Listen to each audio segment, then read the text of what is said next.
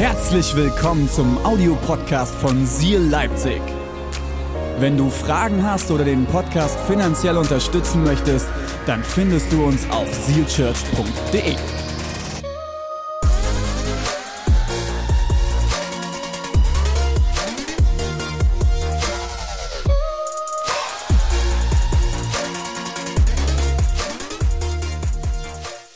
Ich darf mit euch heute Good Grace abschließen und ich habe euch einen Bibeltext aus dem Neuen Testament mitgebracht, aus dem Matthäus-Evangelium.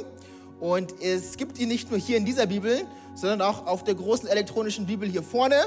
Und dank unserem großartigen Production-Team könnt ihr mitverfolgen. Ein Applaus an die vier da hinten und auch nochmal die drei da irgendwo, überall. So viele Menschen. Hammer.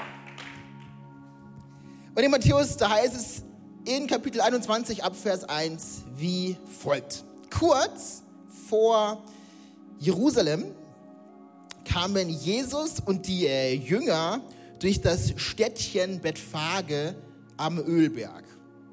War irgendjemand von euch schon mal in Bethphage? Okay. Begeisterung sieht anders aus. Jesus schickte zwei der Jünger voraus. Geht in das Dorf dort, sagte er.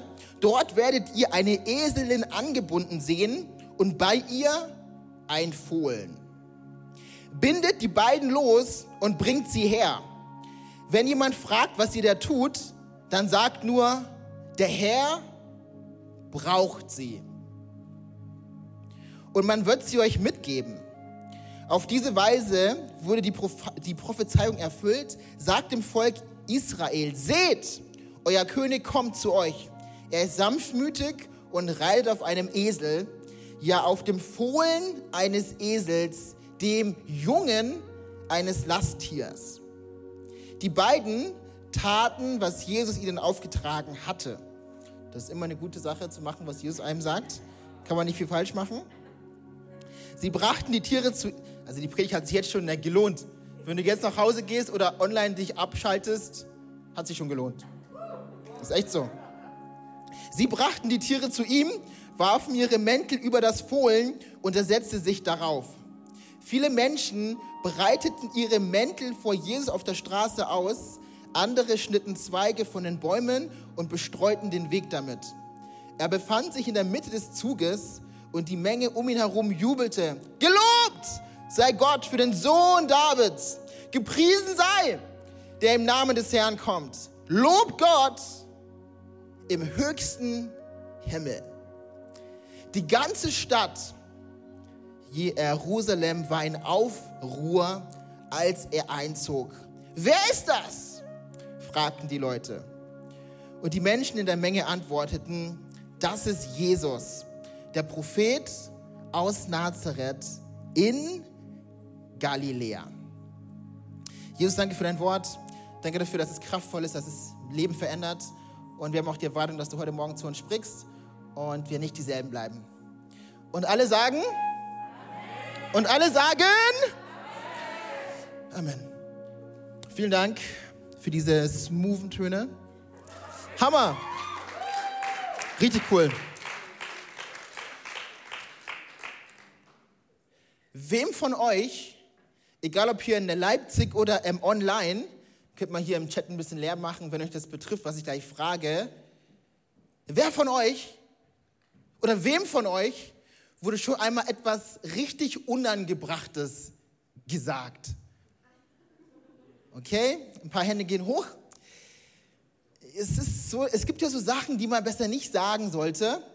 Und ich erinnere mich noch ziemlich gut, es war ein früher Morgen in Nürnberg, der Stadt, in der ich geboren und aufgewachsen bin.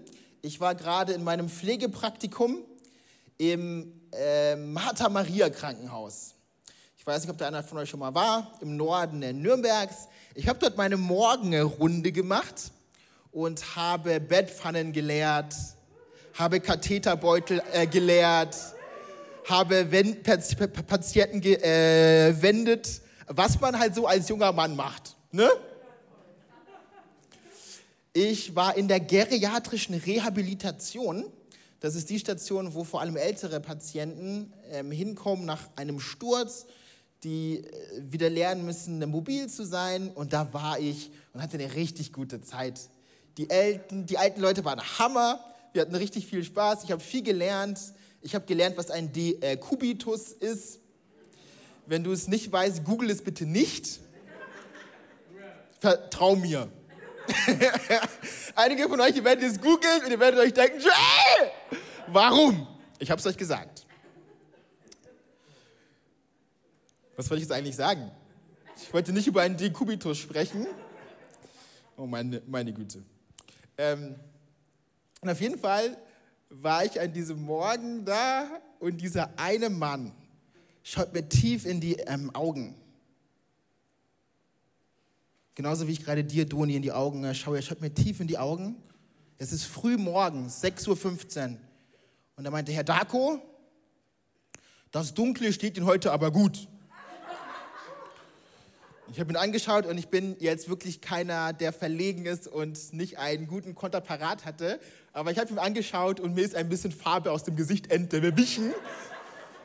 Es war wirklich etwas Unangebrachtes. Das Dunkle stand mir nicht nur an diesem Morgen gut, sondern es steht mir in der Regel immer gut.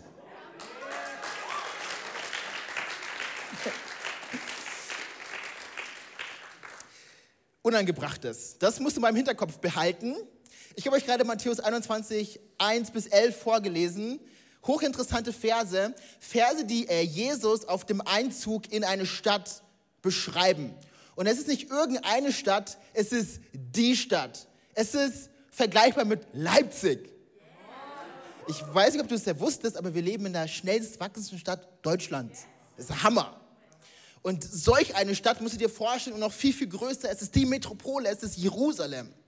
Und in Matthäus 21, Vers 10, da lesen wir Folgendes. Als Jesus in Jerusalem, in genau diese Stadt einzog, ging es wie ein Beben durch die ganze Stadt. Und man fragte, wer ist das? In einer anderen Bibelübersetzung, da heißt es, dass die ganze Stadt in Bewegung geriet. Kannst du dir vorstellen, dass eine Stadt in Bewegung gerät? Dass es ein Thema gibt, und das ist Jesus. Genau das war vor 2000 Jahren passiert. Und zu Beginn dieser Predigt möchte ich ein Statement raushauen, möchte ich eins deutlich machen. Das ist Gottes Herz für Leipzig. Nicht weniger. Gott möchte Leipzig bewegen. Jesus möchte Tagesthema Nummer eins sein. Ey, kannst du dir vorschlagen, dass du, dass du die Leipziger Volkszeitung aufschlägst und auf einmal liest du davon, dass Menschen zum Glauben kommen, dass die Red Bull Arena schon wieder nicht reicht, weil so viele Menschen sich taufen lassen wollen. Hey, kannst du sehen, wie Kirchen gegründet äh, werden und man bauen muss, nicht um irgendwelche Hotels, nicht um, welche, nicht um Schulen, sondern um Kirchengebäude zu bauen. Eine Stadt in Bewegung. Das ist Gottes Herz. Das ist Gottes Herz. Und ich bin leicht begeistert und muss tief durchatmen, weil ich soll noch 28 Minuten predigen. Eine Stadt in Bewegung. Das ist Gottes Anliegen. Und ich glaube, das ist für uns auch zu Beginn dieses Jahres äh, äh, wichtig zu verstehen. Gott hat in den letzten sieben Jahren Großartiges getan. Wir haben erlebt, wie wir nicht nur Church bauen dürfen in Leipzig, in Dresden, in Halle, im Erzgebirge und online. Und weitere Städte werden folgen. Hey, Gottes Bild ist größer. Es geht ihm um die Stadt. Und solange es Menschen gibt in Leipzig, die Jesus nicht kennen, haben wir als Church noch was zu tun. Solange es Menschen gibt in Leipzig, die noch nicht die Freiheit erlebt haben, die Gott für sie hat, haben wir noch was zu tun. Solange es Menschen in Leipzig gibt, die noch nicht einen positiven Unterschied in ihrem Umfeld machen, haben wir als Church noch was zu tun. Deshalb existieren wir als Church. Eine Stadt in Bewegung. Wie um alles in der Welt kann das passieren? Das ist die eine Million Dollar Frage und die möchte ich heute Morgen beantworten. Und es ist eine tiefe geistliche Wahrheit. Es ist, viele Theologen haben sich den Kopf darüber zerbrochen. Viele Menschen haben gebetet und gefastet. Äh, manche sind nach äh, Israel gefahren. Manche haben, was auch immer, denkst dir aus. Ich habe den Schlüssel für dich. Ich möchte dir verraten, wie Jesus vor 2000 Jahren Jerusalem in Bewegung setzen konnte und wie auch heute Städte in Bewegung kommen können. Der Schlüssel ist, Trommelwirbel, der Schlüssel ist ein ein Esel. Der Schlüssel ist ein Esel. Der Schlüssel, der dazu geführt hat, dass Jesus Jerusalem bewegen konnte, war ein Esel. Denn Jesus hätte Jerusalem nicht bewegen können, hätte er die Stadt nicht erreicht. Jesus hätte die Stadt nicht erreichen können, wenn der Esel ihn nicht getragen hätte. Der Schlüssel war ein Esel. Jetzt schau mal deinen Nachbar an und sag ihm, du bist ein Esel. Hey, du bist ein Esel. Du bist ein Esel. Esel ist ein äh, gutes Stichwort. Ich habe euch heute eine mitgebracht. Ich habe keine Kosten und Mühen gescheut. Vielen, vielen Dank. Und an dieser Stelle möchte ich einer Person, die online dabei ist, äh, einen kurzen Shoutout geben. Steffi, wenn du das siehst, vielen Dank für dieses Teil. Du siehst, er wird gut eingesetzt. Ein Esel. Jesus hätte Jerusalem nicht erreichen können, wenn ihn der Esel nicht getragen hätte. Wie kommt Jesus nach Leipzig? Wie kommt Jesus nach Konnewitz? Wie kommt Jesus nach Schönefeld? Die Antwort ist ein Esel. Die Antwort bist bildlich gesprochen du. Es tut mir leid, dich heute Morgen als ein Esel bezeichnen zu äh, müssen, aber es ist geistig gesprochen so. Du bist dazu berufen, ein Esel zu sein. Du bist dazu berufen, Jesus an Orte zu bringen, an die er selber nicht kommen kann. Du bist ein Esel. Und ich finde diesen Gedanken erstaunlich. Ich finde diesen Gedanken erstaunlich, weil er eins deutlich macht. Gott braucht uns.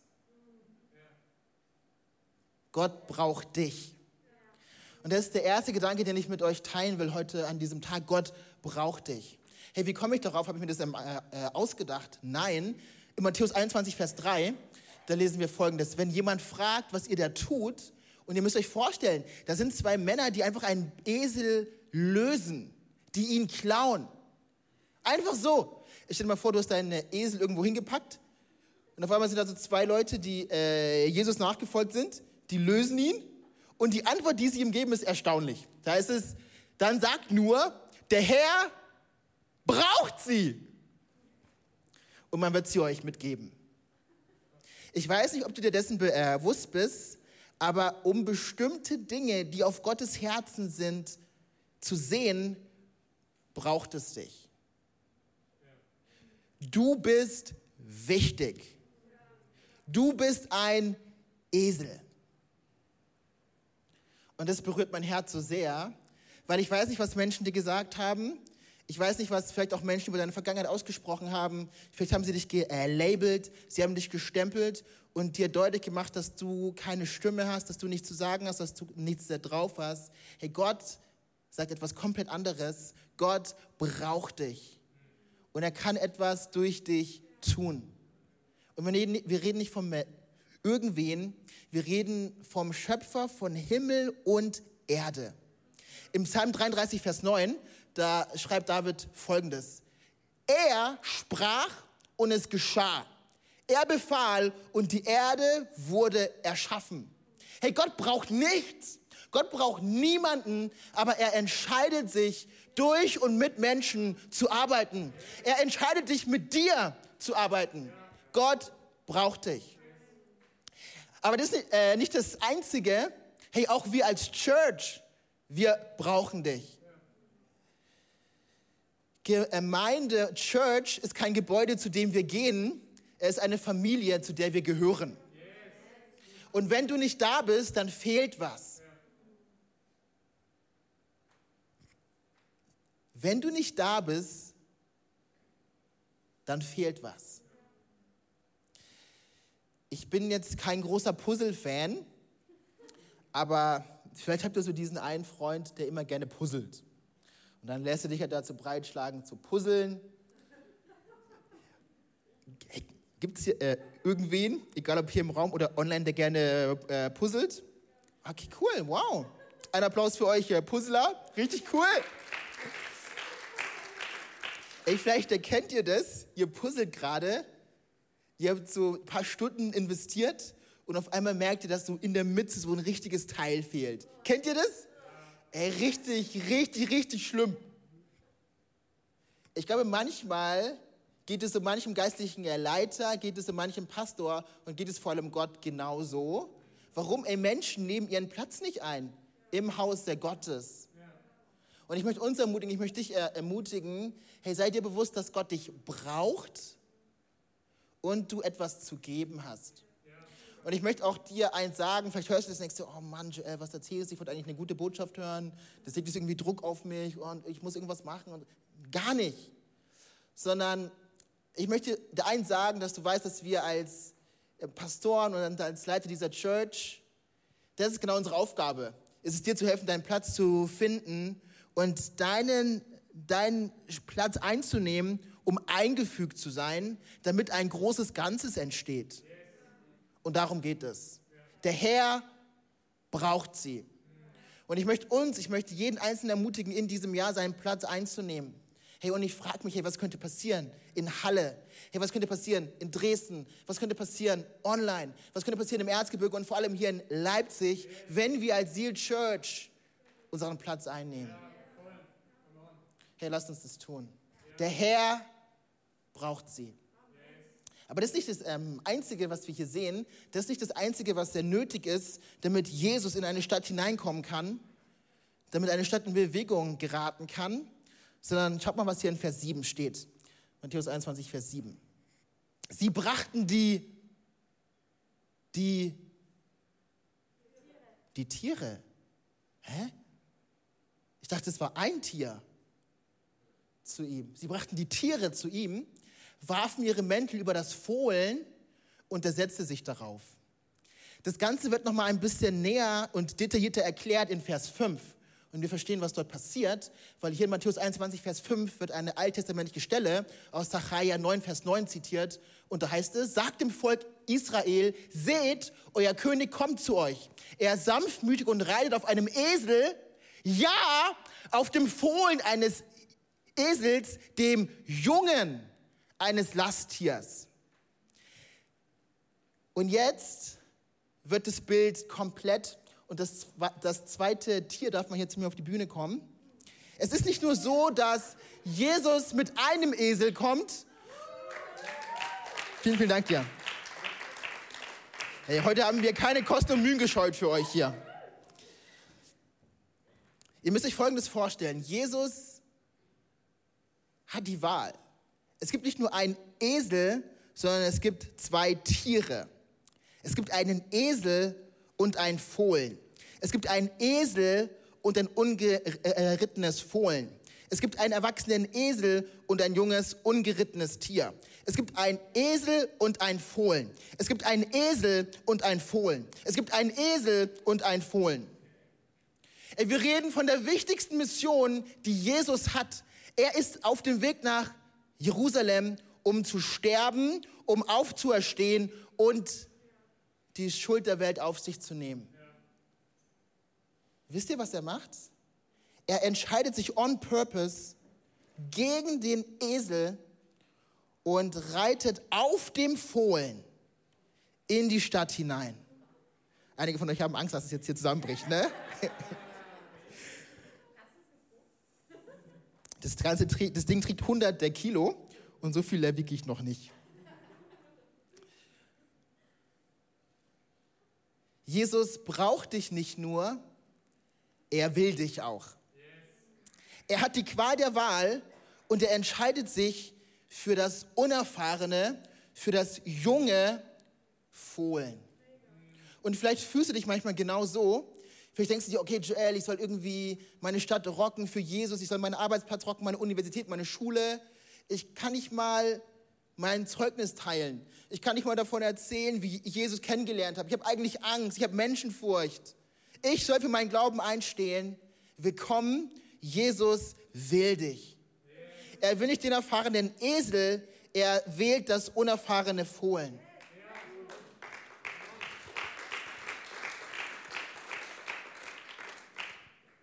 Hey, lasst uns unsere Welt rocken, lasst uns Esel sein, wissend, dass es nicht auf unsere Qualifikation ankommt. Hey, es geht nicht darum, wie gut wir reden können, sondern es geht darum, und es geht vor allem um den, um, von dem wir reden. Lass mich das nochmal sagen. Es geht nicht darum, wie gut du reden kannst, sondern es geht um den, von dem du redest. Hey, sein Name ist äh, Jesus. Der Herr braucht dich, aber und das ist so wichtig zu wissen, er will dich auch. Wie können wir Leipzig bewegen? Wie können wir sehen, dass diese Stadt verändert wird? Ich glaube, es ist sehr wichtig, dass wir das leben, was wir in 1. Mose 12, Vers 2 lesen. Da kommt Gott zu Abraham und sagt zu ihm, Abraham, ich will dich segnen und du sollst ein Segen sein. Wisst ihr, Leipzig braucht nicht mehr Leute, die mit Bibeln unter dem Arm auf der Straße predigen und den Leuten sagen, dass sie in die Hölle fahren. Leipzig braucht nicht mehr Menschen, die moralisch erklären, wieso, wie schlecht Menschen sind und dass der Zorn Gottes vom Himmel über alle Ungerechtigkeit daherfahren wird. Epheser 2, Vers 4. Steht da, aber das braucht kein Mensch. Wisst ihr, im Wort Gottes heißt es, dass die Güte Gottes uns zur Umkehr führt. Was Leipzig braucht, was Mitteldeutschland braucht, sind Christen, die ein Segen sind. Und dazu sind wir berufen. Aber was heißt es für dich praktisch? Ich bin dankbar, dass du fragst. Ich möchte euch fünf Gedanken äh, mitgeben, wie du Menschen erreichen kannst in deinem Umfeld mit der Liebe Gottes und darum geht es. Hey, wisst ihr, Jesus verändert alles. Ich bin dankbar, Jesus zu kennen. Ich bin nicht mehr der, der ich mal war. Und unser Auftrag ist es, Menschen zu ermöglichen, genau das zu erfahren. Hey, ganz, ganz viele Menschen in Leipzig und in der Umgebung sollen genau das erfahren, was wir erfahren durften, dass Jesus frei macht. Hey, sie, auch sie sollen mit uns tanzen können, sollen die Freiheit Gottes erfahren. Aber wie kann das passieren? Das allererste, und das ist das S, starte mit Gebet. Starte mit Gebet. Im Gebet fängt alles an. Alles. Ein äh, weiser Mann hat einmal Folgendes über Gebet gesagt. Gebet ist die erste Priorität, die zweite Priorität, die dritte Priorität eines der Christen. Bete, dann bete, bete, bete so wahr, ich könnte nicht mehr zustimmen. Und wenn wir darüber sprechen, unseren Glauben mit anderen Menschen zu teilen, dann gilt es im Gebet zu beginnen. Oder lass es mich anders sagen, hey, bevor du mit Menschen über Gott sprichst, sprich erst mal mit Gott über die Menschen. Lass uns im Gebet starten. Hey, was könnte passieren, wenn wir beten? Wenn wir arbeiten, wenn wir reden, dann reden wir, dann arbeiten wir aber wenn wir beten, dann arbeitet Gott. Ich finde es krass. Im Neuen äh, äh, äh, Testament, da gibt es zwölf Menschen. Jesus, er wählt sie aus, damit sie bei ihm sind, damit sie von ihm mehr lernen. Und diese zwölf Männer sind drei Jahre lang ganz nah an Jesus dabei. Sie waren dabei, als Jesus aus fünf Broten und zwei Fischen Tausende von Menschen speist, weil er Gott ist und einfach solche krassen Wunder machen kann. Sie waren dabei, als sie gesehen haben, dass blinde Augen aufgehen. Sie waren dabei als Menschen, die gefangen, die gebunden waren, die innere Nöte hatten, seelische Ketten frei geworden sind in einem Moment. Nie und nie und nie wirst du in den Evangelien sehen, dass diese zwölf Männer zu Jesus kommen und sagen, Herr Jesus, lehre uns, Kranke zu heilen. Nie und nie und nie wirst du sehen, dass sie sagen, Herr Jesus, lehre uns zu predigen und zu lehren, wie du lehrst und predigst. Aber in Lukas 11, Vers 1, da bitten die zwölf Jesus und fragen ihn, Herr, lehre uns beten. Krass, oder? Wie muss es wohl gewesen sein, Jesus mit seinem Vater reden zu hören? Und dazu lädt uns Jesus ein. Und ich möchte dich, ich möchte uns ermutigen und damit fängt alles an. Hey, gibt es Menschen, die du kennst, aber die Jesus noch nicht kennen? Hey, lass uns anfangen, für sie zu beten. Hey, lass uns einfach anfangen, ihren Namen zu nennen. Hey, lass uns beten, dass sie Gottes Segen erfahren. Lass uns beten, dass sie seine Liebe erfahren. Lass uns beten, dass in den Herausforderungen, die sie gerade haben, Gott ihnen hilft. Und ich glaube, wenn wir anfangen, als ganzer Standort hier zu beten für Menschen, auch online, anfangen, Gott Namen zu bringen, was könnte passieren? Starte mit Gebet. Das zweite ist, und das ist, glaube ich, manchmal gar nicht so einfach für so manchen Christen, ist erst mal zuhören. Ein weiser Mann hat mal Folgendes gesagt, Gott hat uns einen Mund gegeben und zwei Ohren. Das Problem mit manchen Christen ist, dass sie Fragen beantworten, die keiner gestellt hat. Ich weiß nicht, wer das gesagt hat, aber es ist eigentlich ziemlich wahr. Menschen haben viele Fragen, aber viele der Dinge, die uns bewegen und beschäftigen, die interessiert niemanden. Ich will jetzt mal was Kontroverses sagen. Wenn es dir nicht gefällt, dann schreib an joeldarko.interessiert mich nicht.gmx.de. Nein, Spaß. Jetzt mal im Ernst. Ähm, also, ich liebe Gottes Wort. Ich habe Theologie studiert und das ist mega wichtig und es hat seinen Platz. Aber ich glaube, ganz, ganz viele Menschen interessiert es nicht, was jetzt die sieben Reiter in der Offenbarung zu bedeuten haben. Ich bin manchmal erstaunt in so manchen christlichen Foren, wie viel Energie Menschen darauf äh, verwenden, jetzt zu erklären, welche Endzeittheologie jetzt hier richtig ist. Versteht mich ja richtig, alles hat seinen Platz. Und es ist gut und wichtig, dass wir äh, gute Theologie haben. Aber ich bezweifle, dass das jetzt seinen äh, Nachbarn, der sich gerade Sorgen macht, wie er seine Stromrechnung bezahlen kann, interessiert. Ich bezweifle, dass ihn interessieren, was es mit den sieben äh, Torneschalen auf sich hat. Lass uns erstmal zuhören. Vielleicht kennt ihr das. Und ich habe das Empfinden, dass es etwas immer rareres wird. Menschen, die wirklich bei dir sind. Die dir wirklich zuhören. Das ist Gold wert. Und ich bete und hoffe, dass wir solche Menschen sind.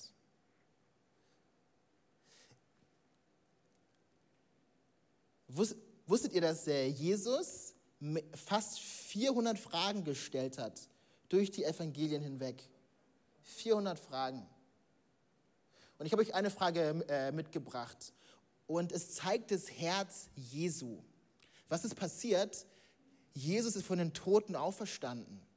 Er hat den größten Feind der Menschheit besiegt, den Tod. Er begegnet zwei der Menschen, die ihm nachgefolgt sind. Und ich weiß nicht, wie es euch geht, wenn ich von den Toten auferstanden wäre, ich hätte eine Predigt gehalten, my goodness. Ich hätte, ich hätte, nicht, ich hätte nicht an mich halten können. Ich habe den Tod besiegt. In Lukas 24, da lesen wir Folgendes.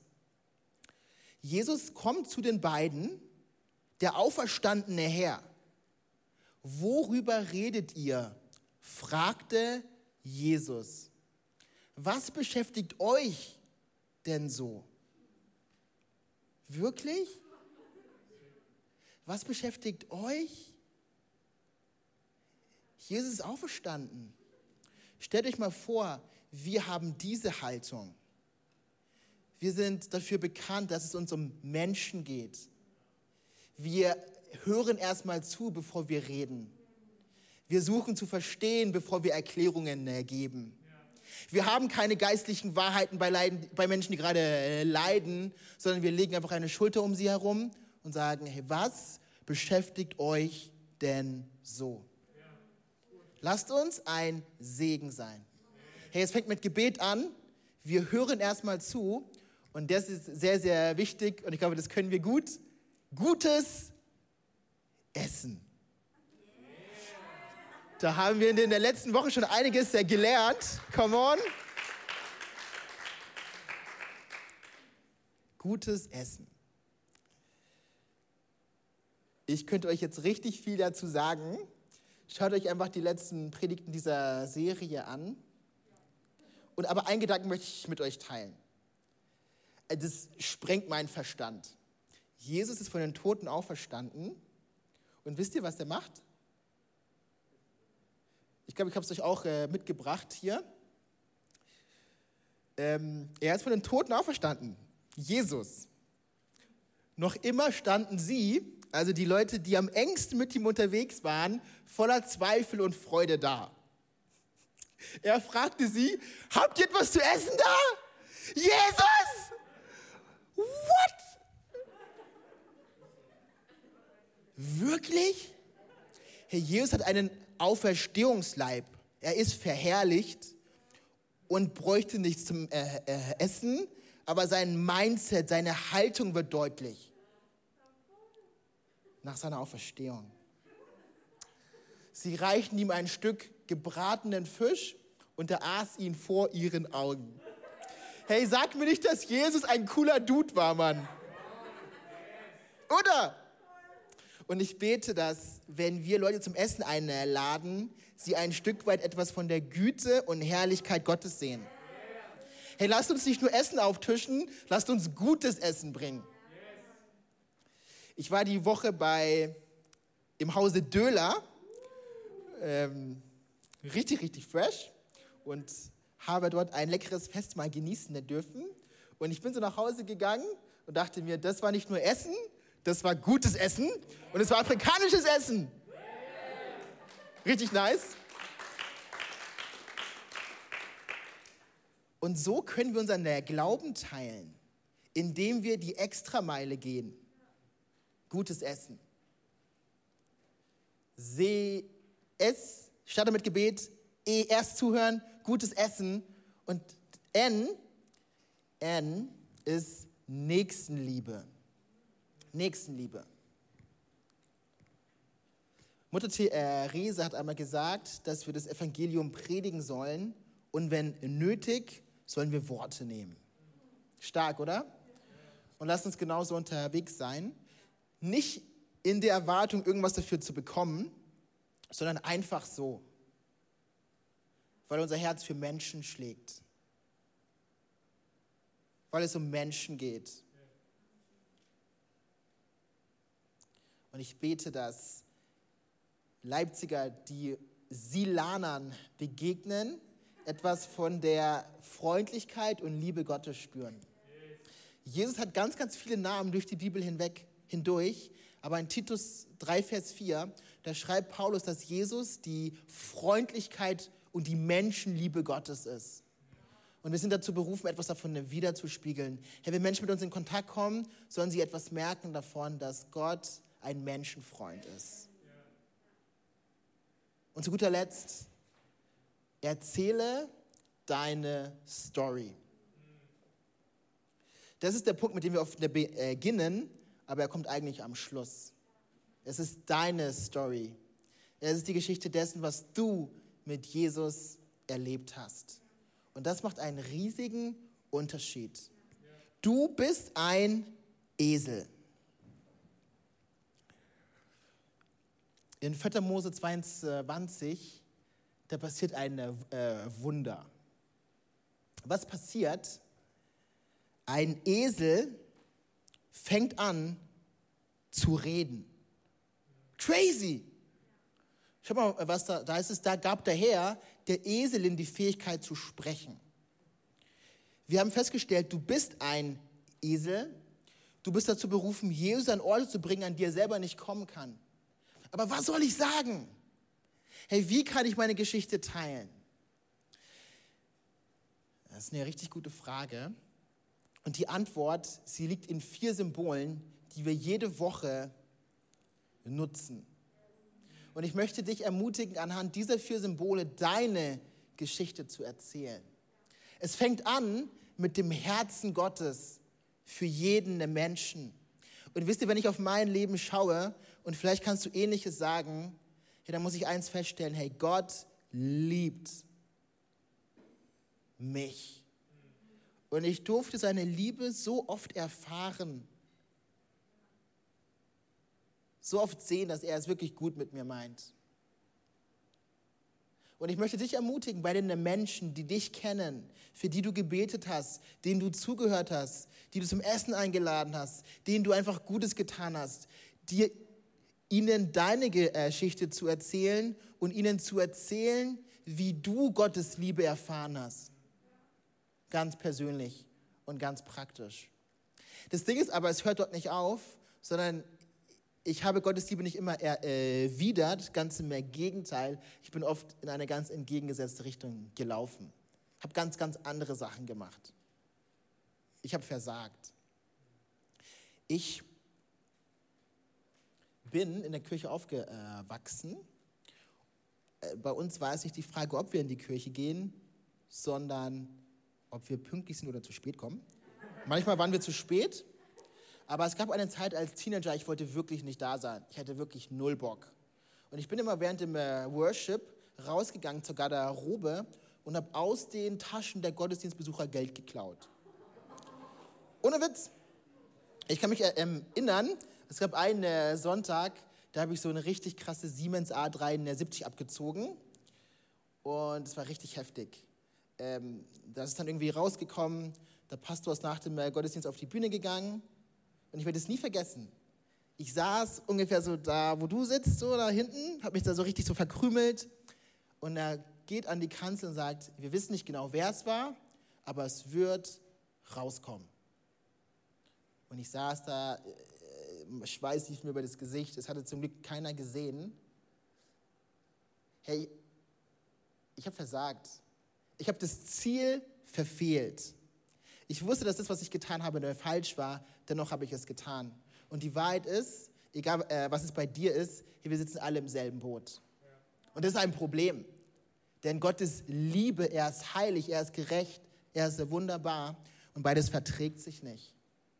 Aber das ist nicht das Ende der Geschichte, sondern Gottes Liebe. Sie steht fest, sie hat ein Datum und es ist Jesu Tod am Kreuz. Und aus diesem äh, Minus, das über meinem Leben steht, das auch vielleicht über deinem Leben steht, der du mir gerade online äh, zusiehst, kann durch Gottes Liebe ein Plus werden. Und das sollst du erleben. Und das führt mich zu dem äh, letzten Punkt, zu neuer Hoffnung. Und die bietet Gott dir an. Die bietet Gott jeder Person in diesem Raum, jeder Person online an und jeder Person, für die du ein Segen sein sollst. Der Pastor sollte Recht behalten. Es kam raus. Einige Monate später war ich auf einem Jugendcamp in Bayreuth. Ich habe eine Botschaft gehört, ähnlich wie diese. Ich habe gehört, dass Gott liebt, dass ich vom Weg abgekommen bin, dass Jesus gestorben ist, dass es Hoffnung gibt. Ich habe für mich beten lassen. Ich habe Jesus mein Leben gegeben. Und als ich eines Tages in meinem Zimmer war, um zu beten, hat Gott mir ein inneres Bild gezeigt von mir an dieser Tasche, wie ich da rein greife und etwas hole, was mir nicht gehört. Und ich wusste sofort, was ich zu tun habe. Ich bin am nächsten Sonntag zum Pastor gegangen, habe gesagt, hey Pastor, ich war's. Und als ich das sage, muss ich an seine Worte denken. Es würde rauskommen. Gott braucht dich, er will dich und wir sollen ein Segen sein. Hey, starte mit Gebet. Lass uns erst zuhören. Lass uns Menschen zum Essen einladen und das beste Essen auftischen. Lass uns Nächstenliebe lieben und unsere Story erzählen. Als ich in der Schule war, in der äh, äh, Oberstufe, hat Gott angefangen, mein Herz ich kann es nicht anders sagen, zu zerreißen für all diese Menschen um mich herum, die Jesus noch nicht gekannt haben. Es waren tausende Leute und ich weiß nicht, was da los war. Ich habe mir gedacht, ich muss was tun. Ich muss was machen. Und ich wusste nicht was und deswegen habe ich angefangen zu beten. Ich starte mit Gebet. Ähm, ich habe angefangen, ein paar Christen, von denen ich wusste, zu ersammeln. Wir haben uns vor der Schule jeden Tag um halb acht getroffen. Und in einer Gebetszeit ist der Gedanke entstanden, einen Gottesdienst zu machen. Und es gibt eine Zeit dafür, und zwar Weihnachten. Weil zu Weihnachten sind selbst die unfrommsten Menschen ein bisschen fromm. Das heißt, wir haben tausend äh, Gummibärchenpackungen mit einer Einladung versehen, haben die verteilt und haben einen Gottesdienst gefeiert. Und ich hatte einen richtig guten Plan, weil ich war noch nicht so mutig wie heute. Ich habe mir Folgendes gedacht.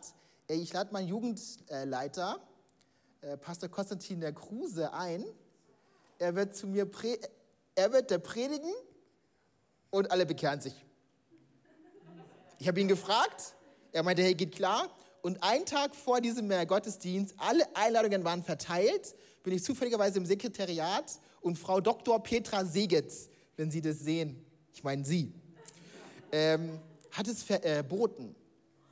Sie meinte, nee, also hier wird kein Pastor und vor allem kein Freikirchlicher predigen. Entweder machen Sie das, Herr Darko, oder der Gottesdienst muss ausfallen. Und ich bin nach Hause gefahren und ich habe noch nie eine so lange U-Bahn-Fahrt erlebt wie an diesem Tag.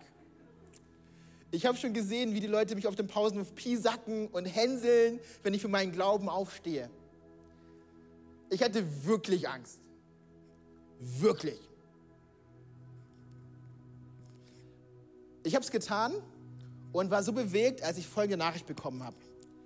Von einer Person, die diesen äh, Gottesdienst äh, besucht hatte. Hey du, ich wünsche dir alles Liebe und Gute sowie viel Erfolg und gottesreichen Segen für das neue Jahr. Silvester gut überstanden. Ich fand den Gottesdienst sehr cool. Vor allem, was du gesagt hast, war sehr bewegend. Und ich konnte dir gut folgen und es sofort in mein Herz aufnehmen. Schade nur, dass so wenige da waren. Ihr trefft euch jeden früh, habe ich mitbekommen. Wo ist das und wer kommt da so? Liebe Grüße und noch schöne Ferien. Krass, oder?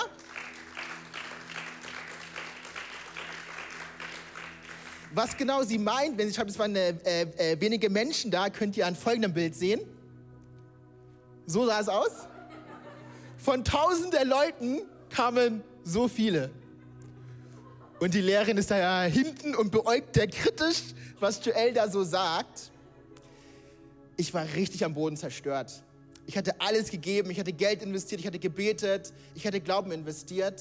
Und ich habe mich gefragt, Gott, ich war doch dein Esel. Ich war zwar vielleicht kein erfahrener, kein großer, routinierter Esel. Ich war zwar vielleicht nur dieses junge Fohlen, aber ich habe doch versucht, dich zu bringen. Wieso waren nur so wenige Menschen da? Und um meine lange, und, und, und, um meine lange Geschichte kurz zu äh, machen, wir haben nicht aufgehört. Wir wollten aufhören als äh, Gruppe, haben es nicht getan. Und schaut mal, wie viele Leute zwei Jahre später im selben Raum waren.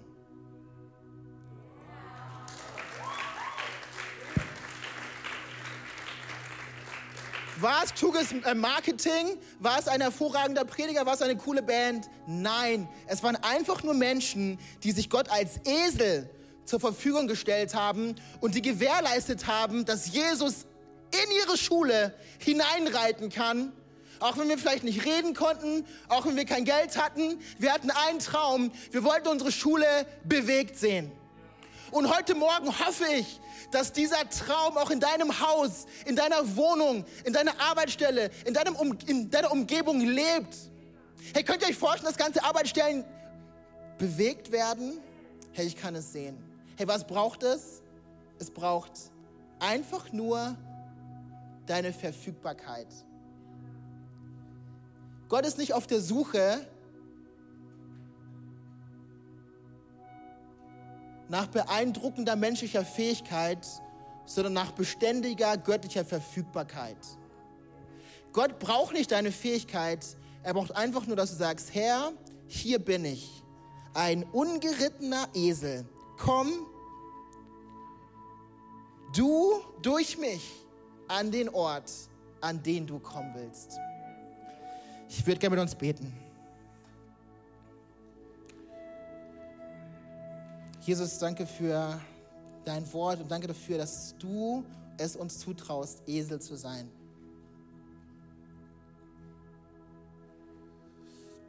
Und ich bete, dass wir dich an Orte bringen, an denen du noch nicht warst.